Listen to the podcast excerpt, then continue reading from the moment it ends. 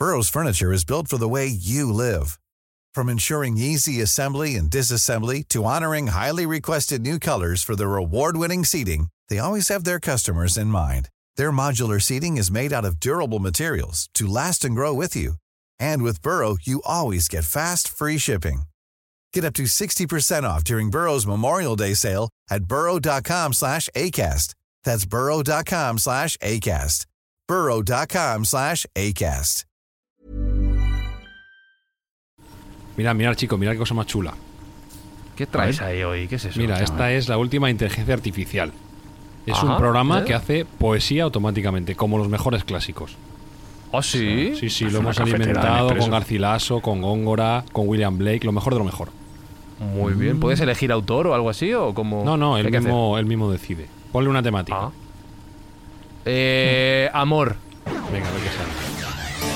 Voy a saltar de un avión, voy a escapar de prisión, a salir en televisión para llamar tu atención, para llamar tu atención, para llamar tu atención, para llamar tu atención. Mami, mira, mami, Espera, chula. espera, espera, que, que es que se ha Quiero ser tu quiero comerte ese cubo está de ir para el club, quiero dormir donde tu bocina borre el Instagram.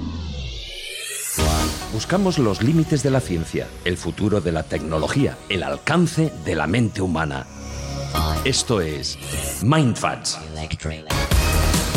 Bienvenidos a Mindfax, donde cada semana buscamos los límites de la ciencia, de la tecnología y de hasta dónde podemos considerar o no como arte el reggaetón. Nunca. La primera respuesta ha venido ya de la mano de Alberto Espinosa. ¿Cómo estás? Never. Bien. Nunca. Me estoy Pero- bien, tío, pero no- nada, hostia, esto- siempre Sergio trae cosas guays, pero esto... Ya, esto- Sergio, este hay que actualizarle el, el software, Está en ¿eh? garantía, está en garantía, no os preocupéis. eh, Ya, ya puede, ser, ya puede ser buena. Jesús Callejo, este aparato muy, muy caro no debe ser. No, no, no, no. Se, se ha comprado en saldo, oye, pero si funciona. Ya, ya, ya. Bueno, al margen de estos fallitos eh, del directo, en Mindfax queremos hacer el bien. No vais a escuchar más reggaetón que lo que habéis oído en este ratito, Sergio, y además tratamos de ayudar a la gente que lo necesita. Pues sí, ahora nuestra próxima misión benévola es intentar paliar las colas del hambre haciendo una aportación a un banco de alimentos y para eso los oyentes de Mindfa pueden ayudarnos poniendo 5 estrellas en su plataforma de escucha. Claro que sí, siempre cinco, mínimo cinco. Y si os sale una cuñita ahora después de hablar a un servidor, que sepáis ¿Una que los coñita o una cuñita? una ¿Qué has cuñita, una Ah, cuñita. cuñita, tío. También alguna coñita habrá durante el programa, pero si os sale una cuñita ahora, que sepáis que todos los ingresos que se generan gracias a la publicidad en Mindfax también van donados a estas buenas acciones. Después de ella, os salte o no, hablamos de ciencia, de tecnología y de arte. Dale click, papito.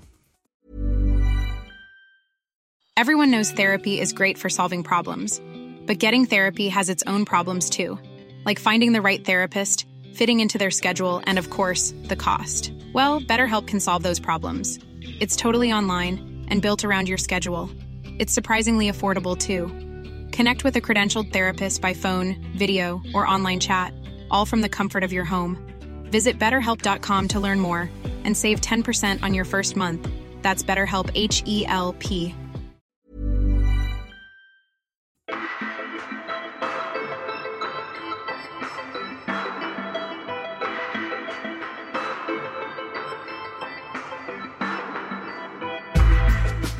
te está pegando, Espinosa, se te está pegando, papito Sí, mío. ¿eh? papito, mamita. Se empieza por ahí, se acaba perreando en cualquier concierto de vete a saber quién. De, de tanganas. Ya, ya, tú. Juega con fuego, juega con fuego. bueno, Jesús. Ozunas, tanganas. Sí, sí, dale, dale.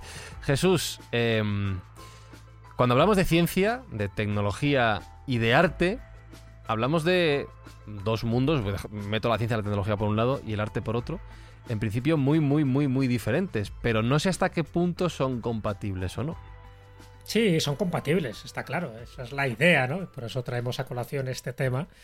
Porque estamos hablando de matemática. La matemática, creo que está considerada ciencia, pero es que la matemática está en todo, está en la naturaleza, está en el ser humano, está incluso en nuestro código genético, está en las obras de arte, sean pinturas, sean esculturas o sea arquitectura. Y cuando hablo de matemática estoy hablando del número de oro, también llamado la sección áurea o la proporción divina. En fin, todo eso que, que en principio nos suena poco, pues eso, a matemáticas, a números enteros, ¿qué aplicación puede tener en el arte? Bueno, pues muchísimo más de la que nos podemos imaginar con ese número phi. Pero además, además, como bien sabéis, ha habido científicos que también tenían alma de artista.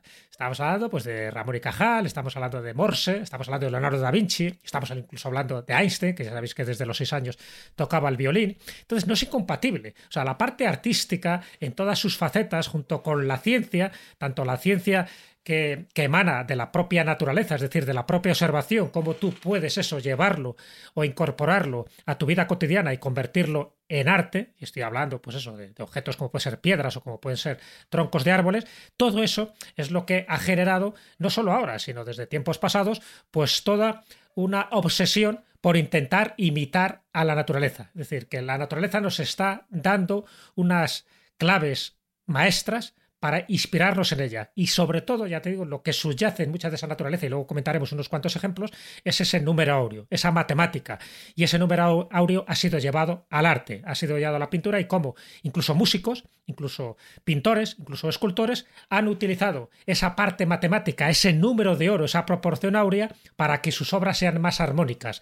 Y luego muchos de los símbolos, incluso de la tradición sagrada, acordaros de la espiral, la espiral aparece en todas las culturas, en todas las dimensiones, en toda la parte geográfica de nuestro planeta, hay espirales grabadas, eh, pintadas, representadas de muchísimas maneras. La espiral también forma parte de ese número áureo, la espiral logarítmica, y es lo que se obsesionó, pero también subyugó a muchísimos de nuestros científicos, a muchísimos de nuestros pintores.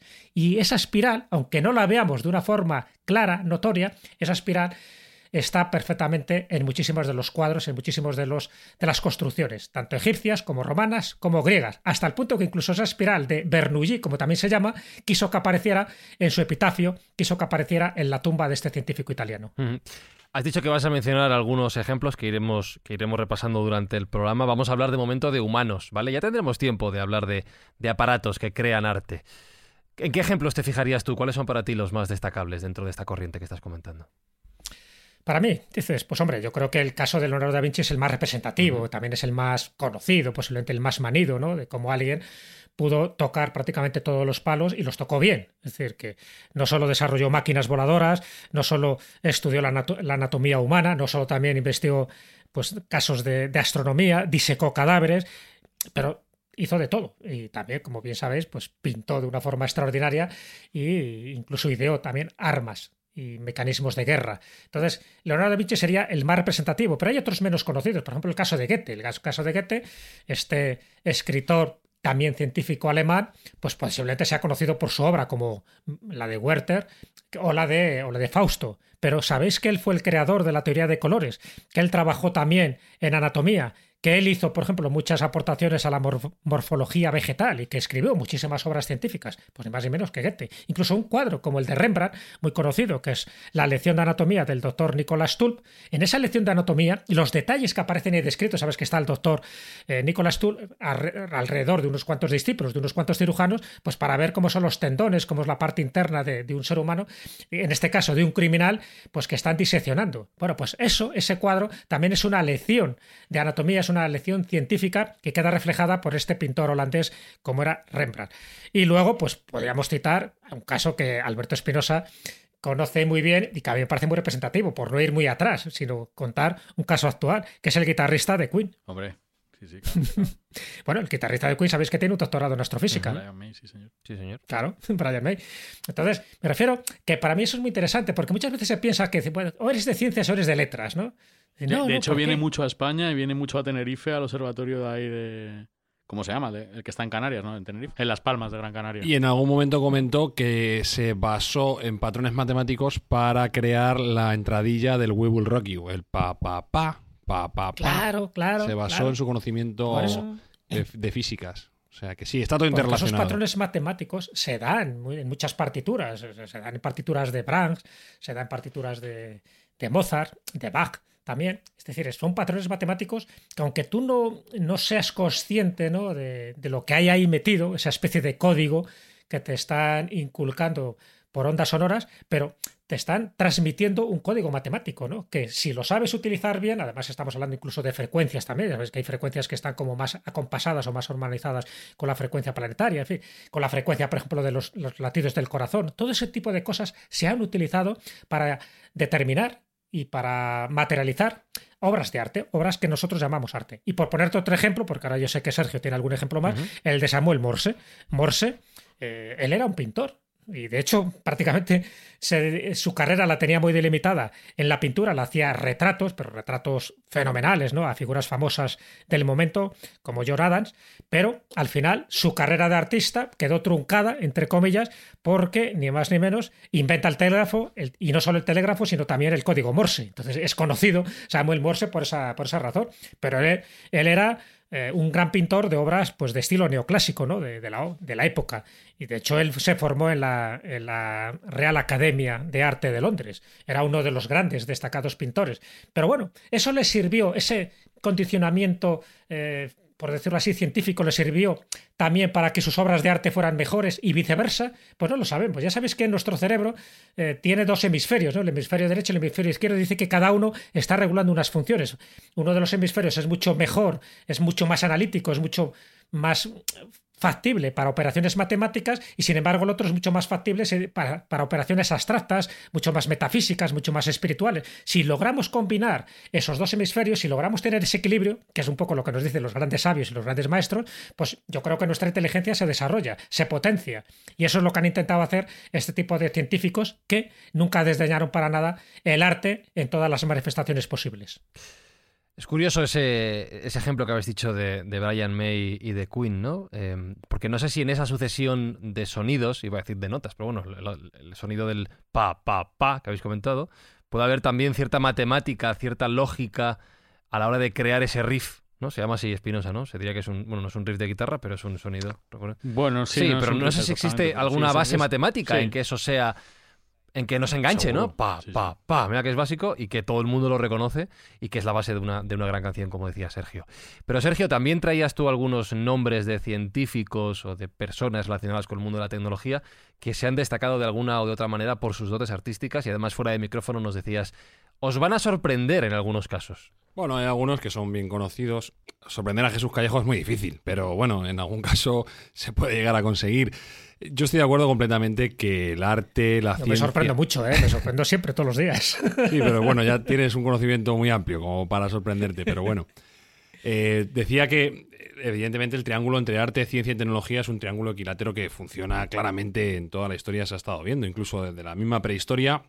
el manejo de una tecnología como es la pigmentación, el ocre, pues permitió que los artistas y los chamanes pudieran decorar esas cuevas con, bueno, pues con esas pinturas rupestres que en algún caso eran premonitorias, en otros casos eran celebraciones de caza, en otros casos eran místicas, pero el, conocer cómo funciona la pigmentación, pues eso fue lo, que permitió pues esas manos, esos bisontes, ese tipo de cosas. Ya desde aquel momento. Yo me quiero referir también a un, en vez de un artista que haya utilizado la técnica, un técnico que, que ha utilizado el arte, como es Steve Jobs. Que Steve Jobs, ya lo hemos comentado en algún momento, él no fue nunca un graduado en artes, lo que estudió fue caligrafía. Entonces, él le interesaban mucho las computadoras y los ordenadores, pero apreciaba tremendamente la belleza de la caligrafía clásica, entre ella la japonesa y la caligrafía convencional, por así decirlo también, y de la unión de esa caligrafía y de la informática, que hasta entonces tenía unas tipografías bastante feas, es como nace cierta belleza de los Macs. Los Macs fueron los primeros ordenadores en tener distintos tipos de letra, algunas de ellas bastante bellas. Con lo cual, bueno, pues esa, esa idea de mezclar por una parte arte y por otra parte tecnología, pues dio lugar a, a la creación o una de las notas representativas de esa gran empresa que es Apple. Otros es ejemplos. esto que dices, porque hace poco que hablábamos de las corporaciones nación y tú mencionabas a Apple. Una de las cosas que ocurren cuando ves por primera vez un Mac es que te llama la atención porque es todo bonito, todo fluido. Quiero decir, hay mm. gente que piense, cuando hablamos de esta relación de arte, ciencia y tecnología, que es un tema un poco absurdo, pero que no, que no, que también entra por los ojos y si queréis que pensemos en lo más mundano, acaba convirtiéndose en dinero. No, no, en, Apple es una cosa obsesiva y te digo, tanto es así como que tú, efectivamente, un producto de Apple generalmente es bonito, es agradable a la vista, pero si lo abres por dentro, la placa base que generalmente tiende a ser desordenada y no tener ningún patrón lógico, en Apple están ordenadas. Las placas bases son también bonitas. O sea, hay una especie de porno tecnológico ahí que es cuando desnudas un ordenador que puedes ver esa placa base bien diseñada, bien tirada. La gente que hemos trabajado en el ámbito y en el sector nos llama muchísimo la atención de, joder, estos tíos lo hacen todo bien, ¿sabes? Incluso esos detalles los cuidan, ¿no? Y eso es herencia, sin duda alguna, del cariño por el detalle que tenía Steve Jobs y por cómo utilizar esa belleza en el plano tecnológico. Y que sin duda también es una parte importante como argumento de ventas. Otro ejemplo que quería traer también, y podríamos establecer una relación con la informática es la invención del teclado. ¿De dónde viene el teclado? El teclado viene de los órganos antiguos. los órganos antiguos utilizaban teclas para poder tocar cada una de las notas y cada una de las octavas de las notas y del volumen tan grande que hubo de teclas, pues hubo un señor italiano que se llamaba Giuseppe Ravisa que en el año 1837 adapta el teclado musical a una, a una cuestión práctica de escritura mecánica y le llamó el címbalo escribano que en 1870 unos señores muy listos británicos de Remington patentaron como la primera, la primera máquina de escribir realmente de uso comercial. ¿De acuerdo? Entonces, de música que teníamos en las iglesias hemos pasado a una eh, máquina de escribir y de ahí a un teclado informático. Otra vez, relación entre arte y, y por supuesto, tecnología. Por poner otro ejemplo la antigüedad, la antigüedad clásica o una antigüedad antigua. El problema del pentauro que habla de la grandeza y de la gran victoria de Ramsés sobre los hititas, eh, no solo se escribió en papel, sino que se hizo engarzar en, los templos, en, las paredes de los templos, de forma grandiosa, de tal modo que tenía un, efecto estético y un efecto narrativo, eh, pero a, la vez estaba demostrando una tecnología que los demás no tenían en aquel momento, que era la arquitectura, cómo llevarlo en un punto más avanzado que el resto. ¿no? Entonces, otra vez, arte y tecnología de la mano. Por no hablar, por supuesto, de la absoluta capacidad matemática que debían tener los egipcios para poder hacer la gran, la gran pirámide de Egipto. La gran pirámide de Keops pues, tenía una, una altura tremenda de 51 o sea, 46 metros y tenía un, un, patrón matemático que sin un conocimiento absoluto de la aritmética y de la geometría hubiera sido imposible realizar. Eso demostraba tremendamente que ahí había un conocimiento inherente, eh, de tal modo que si no se, no se conocía, no se podía desarrollar ese arte, que al final ha desembocado incluso en, algo identitario, en algo identificativo completamente. No se sabe dónde acaba Egipto y dónde empiezan las pirámides y viceversa, dónde empiezan las pirámides y acaba Egipto, ¿no? Con lo cual, eh, bueno, pues eh, hay numerosísimos ejemplos a lo largo de la historia y yo me enfocaré un poco más en lo que va a venir, lo que va a venir, y voy a dejar a Jesús que desarrolle pues algunas, algunas de las cuestiones que tiene en, cartera, como es lo que antes el número áureo y otras cuestiones. Claro, estaba pensando en cuanto a, las aplicaciones de la ciencia y la tecnología al arte, que Jesús ha hablado de, de algo más subjetivo. No sé si decir el número áureo, has intentado estudiar la objetividad de esas proporciones. Eh, Sergio ha puesto algunos ejemplos concretos de cómo la ciencia y la tecnología se pueden aplicar al arte en cuanto a la arquitectura. Y desde luego sí que hay una serie de principios que hay que respetar porque si no el cacharro se nos viene, se nos viene abajo. Pero eh, Jesús, como digo, esta investigación sobre el propio número áureo, como decía Sergio, esto también es algo que, es tan antiguo, tan antiguo, tan antiguo, casi como el propio arte del ser humano. Sí, es bastante antiguo. Bueno, siempre hay un, como un origen, ¿no? Por lo menos lo que dicen los que más saben de este tema. Dice que el primero que lo descubre es Euclides, estamos hablando del siglo III antes de Cristo, posiblemente se descubriera mucho antes. Pero bueno, tal como se define esa proporción áurea que se da en la naturaleza, pues es a partir de Euclides y luego se desarrolla por distintos matemáticos. En concreto, un poco para, para resumir y para que la gente se haga una idea, sobre todo los oyentes que han leído el código da Vinci, ¿no? de Dan Brown, no han visto la película, pues gran parte del argumento está basado en la sucesión de Fibonacci, ¿no? esa sucesión de números de Fibonacci, ya sabéis que va desde el 0, el 1, el 1, el 2, el 3, el 5, el 8, que es la suma de, los dos anteriores, es lo que te da el siguiente. Pero si tú haces eh, la razón de ellas, es decir, divides uno por el otro, te da lo que se llama el número phi. Por cierto, el número phi se le denomina así por Fidias, por el autor del constructor del Partenón, porque el Partenón obedece a esas medidas arquitectónicas relacionadas con la proporción áurea. Mira, un aprendizaje, aprendizaje adicional en Mindfacts. ¿A qué, ¿A qué hemos venido a Mindfacts? hombre, esto es cultura general. Entonces, si tú divides dos números de esa sucesión de Fibonacci, por ejemplo, el 13 y el 21, o el 21 con el 34, o el 34 con el 55, pues lo que te da la relación entre cada pareja de números es 1,618. ¿Vale? Entonces, esto se da en todos los lados, en todos los ámbitos. ¿Qué quiere decir? Que se ajusta a las leyes de la naturaleza tanto del reino animado como el inanimado. Por poner unos ejemplos muy concretos, esta proporción, este número de oro, por eso también lo llamaron la proporción divina, porque decía, bueno, aquí parece que está Dios implicado, ¿no? Parece que esto es algo que se ha hecho ya desde el mismo momento de la creación. Pues, por ejemplo, si miramos la disposición de las hojas del tallo de cualquier planta o las ramas de un pino, o, pues verás que siguen esta misma proporción. Si lo viéramos desde un punto de vista cenital, y miramos un pino desde arriba, veremos que la distribución de sus ramas tiene que ver con esta distribución, con esta sucesión de números de Fibonacci. ¿Por qué? Claro, la naturaleza nada es casual, todo obedece a un propósito. Porque se ha demostrado que tiene una función concreta, y es que ahorras espacio y optimizas mejor las energías. Entonces, la naturaleza está llena de, espirales, y de espirales y de hélices. Es decir, si pusiéramos esto eh, dentro de una proporción matemática, dentro de un cuadro, veríamos que obedece a una, a una espiral logarítmica que se llama, ¿no? A diferencia de una espiral aristotélica que no tiene nada que ver con todo esto. Entonces, bueno, pues esa espiral logarítmica es interesantísimo porque lo, vemos en todas las partes de la naturaleza y eso es lo que han utilizado algunos seres humanos para trasladarlo a sus obras artísticas. Cuando digo que esas espirales que están en función, ya digo, de este número áureo y por tanto de la de la sucesión de Fibonacci lo estamos viendo continuamente aunque no seamos conscientes de ello. Por ejemplo, los cuernos de un buflón tienen mucho que ver con una galaxia, tienen la misma distribución. Por ejemplo, la lengua de una mariposa se parecería mucho al ADN humano. Por ejemplo, el movimiento de un banco de barracudas se parece mucho a un torro de un alfarero. Por ejemplo, el huracán del Caribe con un simple muelle elástico. Es decir, ¿qué tiene que ver estas comparaciones que yo estoy haciendo? Pues tiene mucho que ver, porque obedecen precisamente a ese código interno matemático secreto que tiene la naturaleza.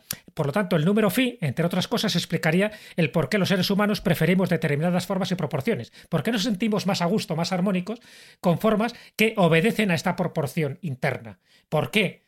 En el caso de Leonardo da Vinci, con el rostro de la Gioconda, o por qué en el caso de Dalí, por ejemplo, con algunos de los cuadros, utilizaba la proporción áurea. Porque aunque tú no seas consciente en ese momento, hay algo que para ti resuena como bello, resuena como, como hermoso, resuena como armónico, porque está hecho con esa proporción áurea.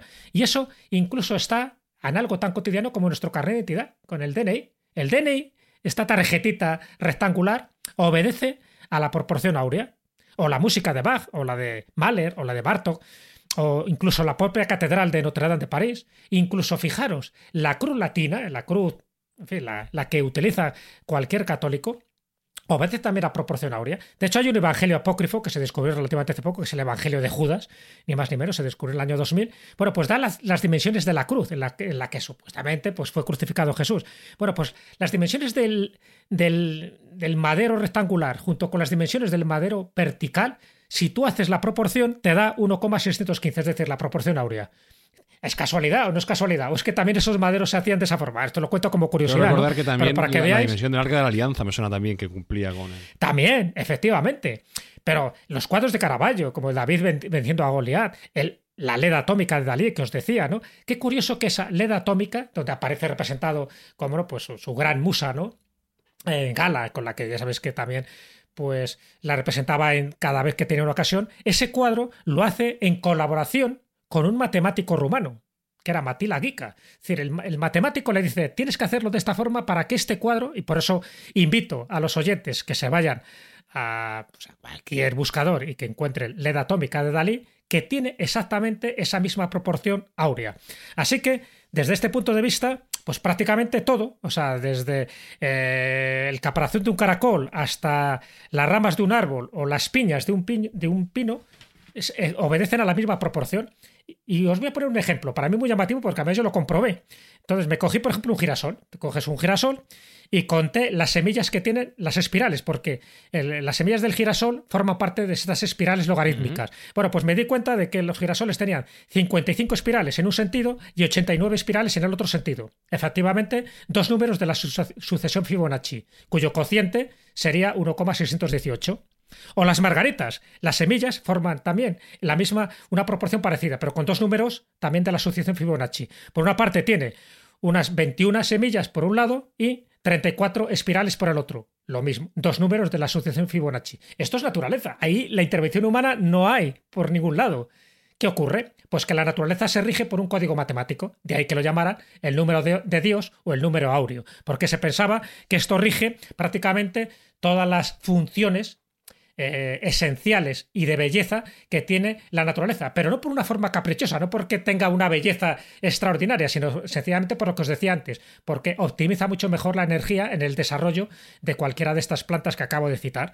Así que yo creo que con estos, con estos ejemplos son más que significativos para darnos cuenta que al final, un poco pues lo que decía un matemático, que era Leopoldo Kronecker dice, Kronecker decía que Dios había creado los números enteros, porque esta asociación de Fibonacci son todos números enteros, y, y, y lo demás lo había creado el hombre, es decir, como algo ya insignificante. Los números enteros, esta sucesión, es algo creado por una inteligencia divina, y todo lo demás lo que hemos hecho es acomodar toda esta circunstancia que hemos visto en la naturaleza para traerlo a, nuestra, a nuestras obras de arte, a nuestras vidas cotidianas. Y eso para mí me parece muy significativo porque siempre se da, aunque no, ya digo, aunque no seamos conscientes de ellos, cuando escuchemos una música de estos compositores que acabo de decir o veamos un cuadro de estos que acabo de señalar, ahí está el número phi, el número de Fidias. Esto, esto que es un mindfuck en sí mismo, Espi, escuchando Sí. a Jesús me he acordado de, de una cosa, de una, de una cinta VHS que tenía yo de pequeño, ¿vale? Y tú que eres muy de poner cortes al final de los episodios de Mindfucks, aquí te va una sugerencia. Sí. Era una cinta de Disney, Vamos a ver. que la he buscado ahora porque no recordaba el título, Mm. se llama Donald en el país de las matemáticas. Sí, Pues el pato Donald te explicaba la, la proporción áurea, sí señor. La pues- proporción ahora. Es que, de todo lo que ha dicho Jesús, en, en el ADN humano, o sea, en el ADN humano esto sucede. La parte más ancha de la hélice y la parte más pequeña dividido da la proporción áurea. Muy cercano. Y eso es una cosa increíble. Eso es una cosa. no ¿Cómo solo puede ser eso? hemos venido a aprender a Mindfacts, hemos venido a rompernos la cabeza.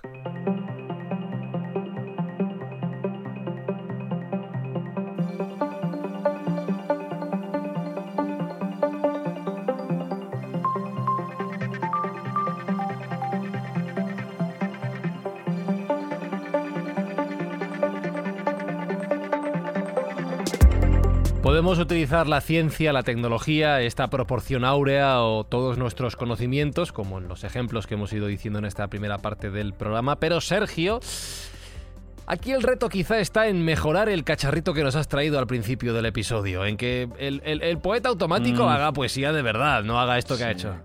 Y que la, es- Por ese cierto, no aplica por la proporción cierto, áurea. Por cierto, eh, llévate la música del todo porque os tengo que comentar una cosa que no me acordaba. Bueno, Esto va dirigido sobre todo a los oyentes de Mindfax a través de Spotify, ¿vale? En Spotify tenemos datos del consumo de Mindfax y nos dicen también los gustos musicales de los oyentes de este programa.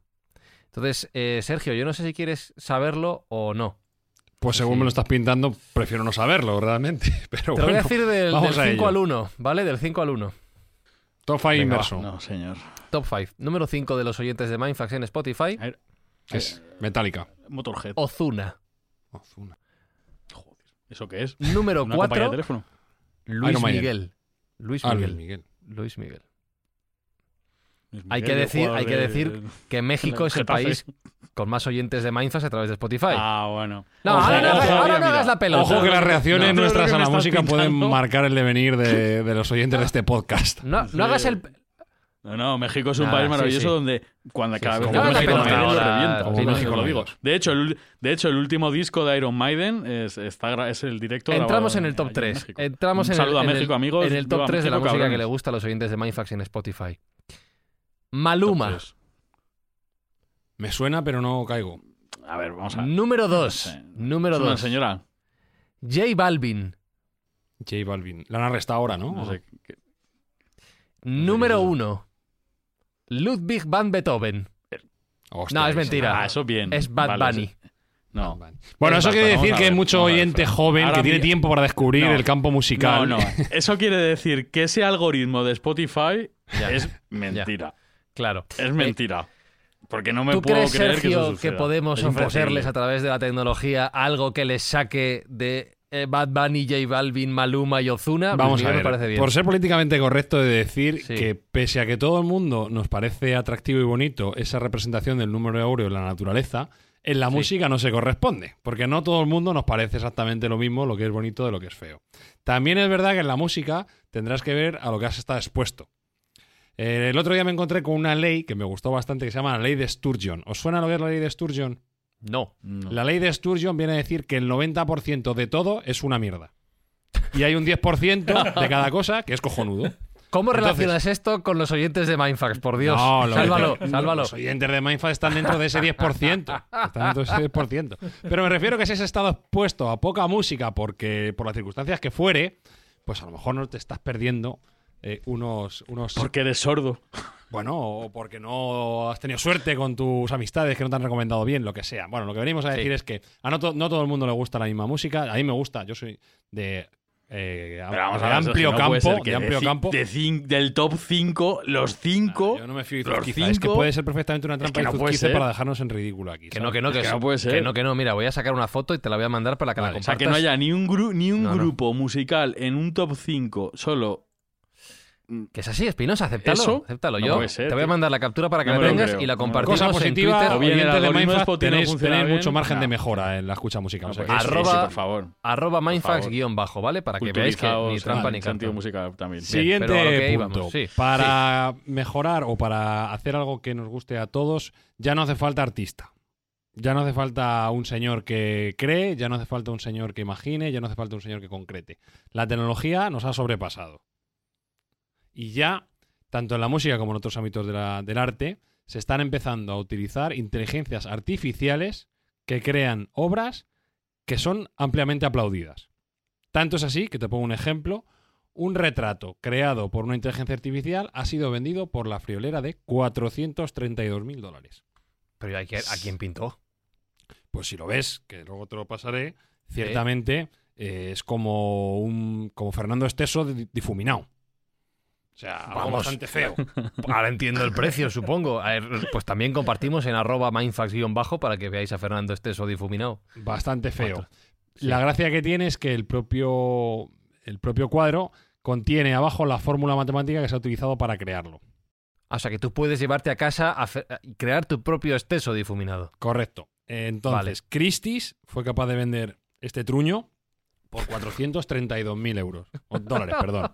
Sí. O sea, hay gente con mucha pasta y con, Sí. y con, y con muy mal gusto, porque realmente es que Y- feísimo. poco el cuadro. Ya Es. Sí, El cuadro, cuadro horrible. Pero bueno, Sí. con eso y con todo, ¿qué nos viene a decir? Esto es una tendencia al final, siempre hay que mirar las tendencias. Las tendencias son que ya no necesitamos humanos para crear y que las máquinas van a empezar a crear. También te digo que he visto algunas que son ciertamente bonitos, ¿eh? algunas, algunos cuadros generados por inteligencia artificial ciertamente bonitos. Y en la parte musical, que es la que estábamos tocando, pues hay una cuestión muy interesante y muy crematística relacionada con la compañía que tú antes estabas comentando, que es uno de nuestros soportes y que no sé si hablar de ellos bien, mal o regular, pero bueno, lo voy a contar. Hay gente muy espabilada que se está- están aprovechando de esta plataforma para subir creaciones realizadas por, inte- por inteligencias artificiales a las cuales las tienen esclavizadas, explotadas, creando todos los días cientos de miles de millones de canciones. Y por el principio de la cola larga, de, Mm, que hemos hablado en algún momento, Sí. siempre habrá gente que escuche ese tipo de piezas. Y como tú estás inundando Spotify y otras plataformas de este tipo de canciones, está generando un rédito muy, muy interesante. Vuelvo a repetir, he escuchado algunas y algunas merecen mucho la pena. O sea, algunas ¿Tú crees, ¿Tú crees que. J Balvin, Ozuna y todos estos están entre esos? J Balvin, Ozuna y todo esto, si te digo la verdad, mm, lo poco que he escuchado de inteligencia, algo tendrán. De artificial todo, porque todos cantan con el autotune ese que, que no sé, que el invento del demonio ese que, Sí. distorsiona la voz y tal, con lo cual Sí. no me hagas quedar mal con que a Estamos lo mejor bajando Ozuna y J Balvin a son, son Sí. oyentes de Mindfast, es que no, no- Hombre, a lo me mejor sí. mal. Entonces, esta, Son, mon- son mongolos. ¡Hala! oye, Venga. Esta inter- mongolos. esta un saludo para De Mongolia, de Mongolia. Ulan Bator, capital. Sí, Eh, esta inteligencia artificial eh, sí que está creando nuevas piezas y ya te digo que algunas de calidad indudable. ¿eh? Con lo cual estamos ante, bueno, ante la ventana de una nueva forma de creación artística que ya no dependa de la inspiración de las musas, sino que a base de crear ensayos y errores, algoritmos que van generando y, y regularizando las canciones, pues vamos a llegar a hits que no van a depender del ser humano. Con lo cual, bueno, pues estamos en un punto de inflexión bastante interesante. Os recomiendo que miréis, y es muy fácil, ponéis en Google eh, AI Artist y ya os sale de todo tipo, tanto de música como de, de poesía, incluso lo hay también, sobre todo en inglés, como de como de, de pintura, que es la más, la más común. Y algunas son bastante chulas. O sea, que algunas podrían pasar, da- dando por sentado que yo no soy experto en arte, soy bastante zoquete en la parte artística, pero algunas a mí me parecen atractivas e interesantes y esto me hace pensar que es una tendencia que va a seguir adelante y que de aquí a poco vamos a ver todo tipo de artes anteriormente realizadas por humanos llevadas por algoritmos. Y eso incluye Claro. series y películas. ¿eh? Aquí, aquí subyacen dos preguntas. La primera lógica, el eterno debate de si las máquinas son capaces de asumir ese rol humano del propio ser humano, ¿no? De, la creación desde cero, de ese tipo de, de elementos. ¿Dónde queda el hombre? ¿Qué valor tiene? Y la segunda que se me ocurre es que si el arte deja de ser algo puramente subjetivo, para ser algo, una creación matemática, objetiva, científica, ¿dónde queda el propio concepto de arte? Al final ya no es nada. No sé si me estoy explicando con la pregunta. La- Sí, hace tiempo ya que, que el arte ha pasado a ser un concepto demasiado subjetivo, ¿no? Lo que para uno es arte, para otros es una aberración. Sabes que incluso se han plastificado, por decirlo así, cadáveres y se han presentado como si fueran obras de arte, ¿no? Y estoy hablando por ejemplo, según el de quién. Según el de quién. Claro, según el de quién. Con la plastinación, que no deja de ser eso, extraer el agua, en fin, de los tejidos, luego in- inyectar pues una serie de siliconas y eso se ha presentado como obras de arte, pero no deja de ser lo que antiguamente eran organismos vivos y luego pues bueno, se han convertido ahí como una especie de, de estatuas con un procedimiento químico y, casi también tecnológico. ¿Eso es arte? Bueno, hay muchas cosas que ya has visto. Con la- poner una alcayata en la pared, mucha gente que solo considera un arte. Y sin embargo, pues el arte es muy subjetivo. Yo entiendo que es verdad que las máquinas poco a poco van a ir sustituyendo esa parte de creatividad, pero ha- hay, uno, hay un elemento en el arte que es fundamental y que eso está intrínsecamente relacionado con el ser humano, que es la emoción. Es decir, cuando ese, esa obra de arte, sea una pintura, sea una escultura, sea una partitura, te crea una emoción, eso está directamente relacionada normalmente con la emoción que le ha intentado transmitir o contagiar el propio artista. Yo no sé hasta qué punto una máquina, por muy bien que haga una poesía o por, bien, por muy bien que haga un relato, puede transmitir la misma emoción que transmite un ser humano, porque no lo olvidemos, cuando tú estás escribiendo, estás componiendo, también estás transmitiendo una parte de tu energía. Sí, pero yo te hago un pequeño inciso. ¿La emoción la tiene que provocar quien la crea o quien la recibe? La emoción que se genera en la persona que está recibiendo esa pieza artística es tan importante más menos que el que la quiso crear. Esto también hay que valorarlo. No, no, claro, claro. Y esto daría para un tratado Claro. filosófico. Sí, sí, Espi, creo que también querías aportar algo. No, no, estaba pensando porque, eh, vamos a ver. Tenemos un amigo podcaster que se llama El Guardián que siempre dice que lo, lo- lo perfecto es enemigo de lo bueno. Y yo creo que en el, lo que diferencia al, al arte es esa imperfección que tiene imperceptible. Por ejemplo, en la música. La ejecución de una obra musical perfecta la quita, le quita el alma. Es, aburrida, ¿no? es aburrida, es aburrida. O sea, esa imperfección en la ejecución, que una nota se pulsa más en un piano, se pulsa menos, es lo que le da ese alma y, le hace, y lo hace arte. Claro, y eso yo no sé si Yo va. creo. No sé si y eso es difícil, es difícil Claro. de, de, de, de- de- de- ¿sabes? De, Es que yo creo Sí, que va incluso, que que yo máquina, creo que eh. incluso va contra la- lo que le enseñas a la máquina, porque tú a la máquina, en general, Sergio, corrígeme si me equivoco, tú le enseñas Claro. a ser más eficiente, más perfecta cada vez. a ser perfecta. Claro, y sin embargo Bueno, estamos hablando de enseñarles a ser imperfectos. También le puedes programar para que sea más imperfecto. Lo que sí que parece ser que no hay debate es que a la máquina hay que inyectarle algo, hay que darle una primera orden, hay que darle Claro. un punto de origen, ¿vale? Que nos llevaría, si queremos filosofar mucho, al primer motor eh, aristotélico y de Santo Tomás. Es decir, que hay, mucho que hablar, pero que una máquina, y bien ha dicho Jesús, no puede ser creativa per se. Algo hay que eh, darle de, de inicio, o al menos ese es el estado de las cosas que estamos actualmente. No sé si el día de mañana, cuando las máquinas tomen conciencia, si es que alguna vez la toman, pues eh, ya serán capaces ellos mismos de hacer esas creaciones ex novo completamente. Pero bueno, eh, yo quería también poner un ejemplo interesante de cómo la tecnología y la ciencia puede liberar esa pasión artística y mejorar en el ser humano. Y es un ejemplo claro que es la invención de la fotografía. La invención de la fotografía es un salto cualitativo, tecnológico fundamental que libera a los pintores, porque los pintores hasta aquel momento, pues más o menos estaban relacionados con el retrato y con la capacidad de hacer que las cosas parecieran reales, ¿de acuerdo? Con la llegada de la fotografía eso ya no hace falta. Entonces, el- el- eso inicia dos artes nuevas. La primera es ser fotógrafo por sí mismo, dominar el arte de la fotografía, que es un arte, a mi juicio, bien bonito.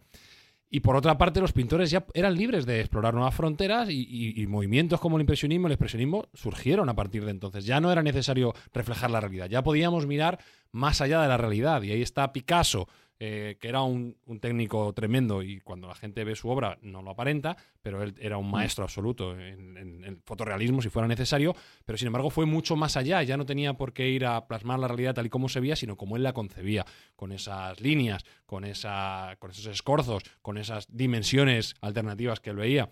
Y eso todo lo pudo realizar gracias a que ya no era necesario el plasmar la realidad. Entonces, la técnica, y digamos que inició dos nuevas ramas dentro del arte. Claro, yo me imagino que en ese momento, como ocurre con cualquier innovación tecnológica que llega a nuestras vidas y que quita puestos de trabajo, como fue el de los retratistas, eh, la gente de la época te diría, no, no, esto solo va a servir para mandarnos al paro, Sergio. Claro, bueno, esto es, esto es una frase muy manida, pero al final lo que hay que buscar es las posibilidades que te da, hay que mirar la parte positiva, que todo lo tiene, todo tiene una parte positiva. Lo que Sí, pasa es que a corto sí, plazo, sí. pues solo se ve lo negativo, claro. Bueno, y luego los pintores eh, emularon la fotografía y se hicieron hiperrealistas También, también. claro, Pues, pues ahí- Como Antonio López. Bueno, y la técnica mixta. Coges una fotografía Claro. y la aplicas a una técnica pictórica también. También. Con una base que es la foto en sí. Pero ya la conviertes en otra cosa, le das tu toque personal. Lo que yo no sé es si tiene lado positivo el ataque que hemos hecho a los oyentes de Mindfax. Igual deberíamos pedir perdón, ¿no, Espinosa? ¿El qué? El ataque que hemos hecho a No los te- oyentes no- y los gustos no te- no te musicales. oigo bien, ¿No me Fran. oyes bien? El ataque que hemos ¿Sabes hecho lo, que es el a ar- los- ¿Sabes lo que es el arte, qué? Fran? Morirte de frío.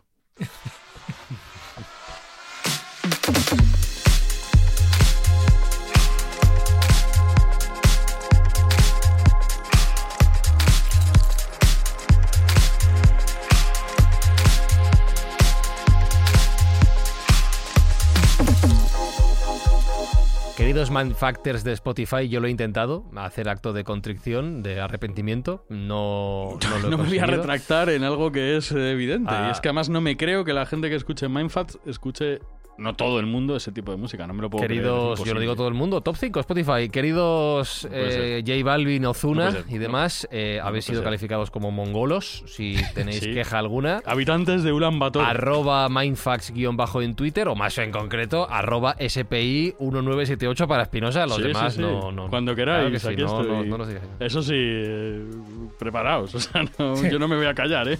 Pistola o espada, que elijan tú. Sí, lo que queráis. lo que si vais, a, Ahí y si vais a, a Apple, a Evox, a dejar vuestros comentarios sobre Mindfax, eh, todo bien, mínimo 5 estrellas. Lo de Espi lo Sí. ponéis aparte, ¿vale? Que tampoco- Poned lo que queráis. Eh. Os contestaré encantado.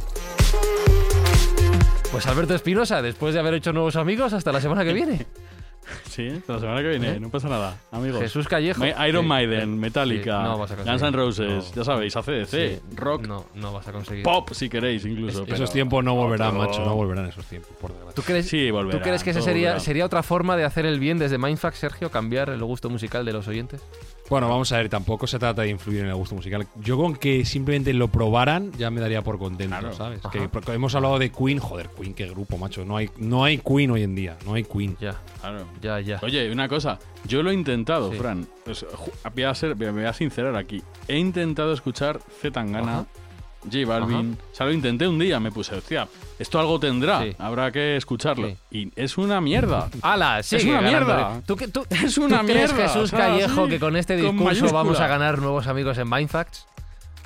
No sé, yo lo que me estoy dando cuenta es que te das Queen, que esto, este programa puede conducir a muchas controversias. Pues nada, amigos, la semana que viene, si, si bueno, si, si nos dejan seguir en seguimos. Spotify, pues Si estaremos Spotify nos en ha. Spotify.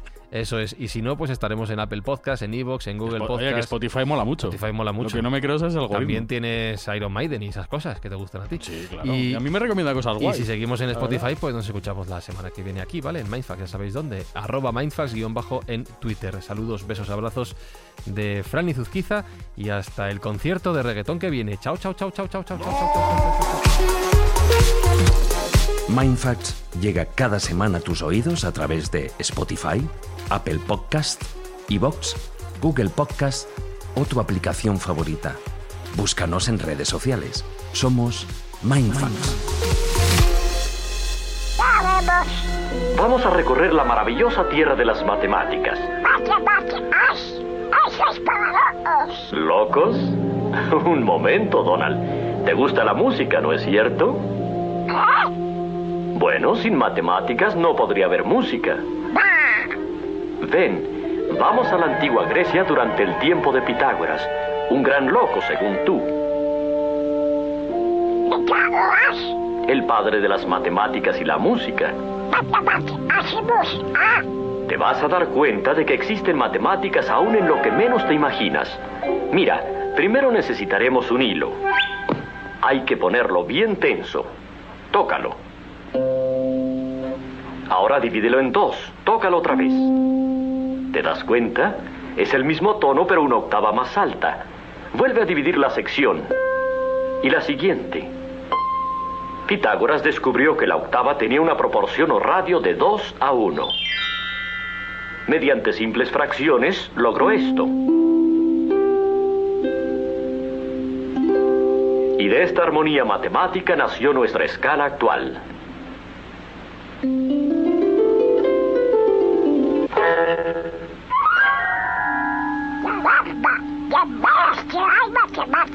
Ya basta, hay matemáticas en lo que menos se piensa.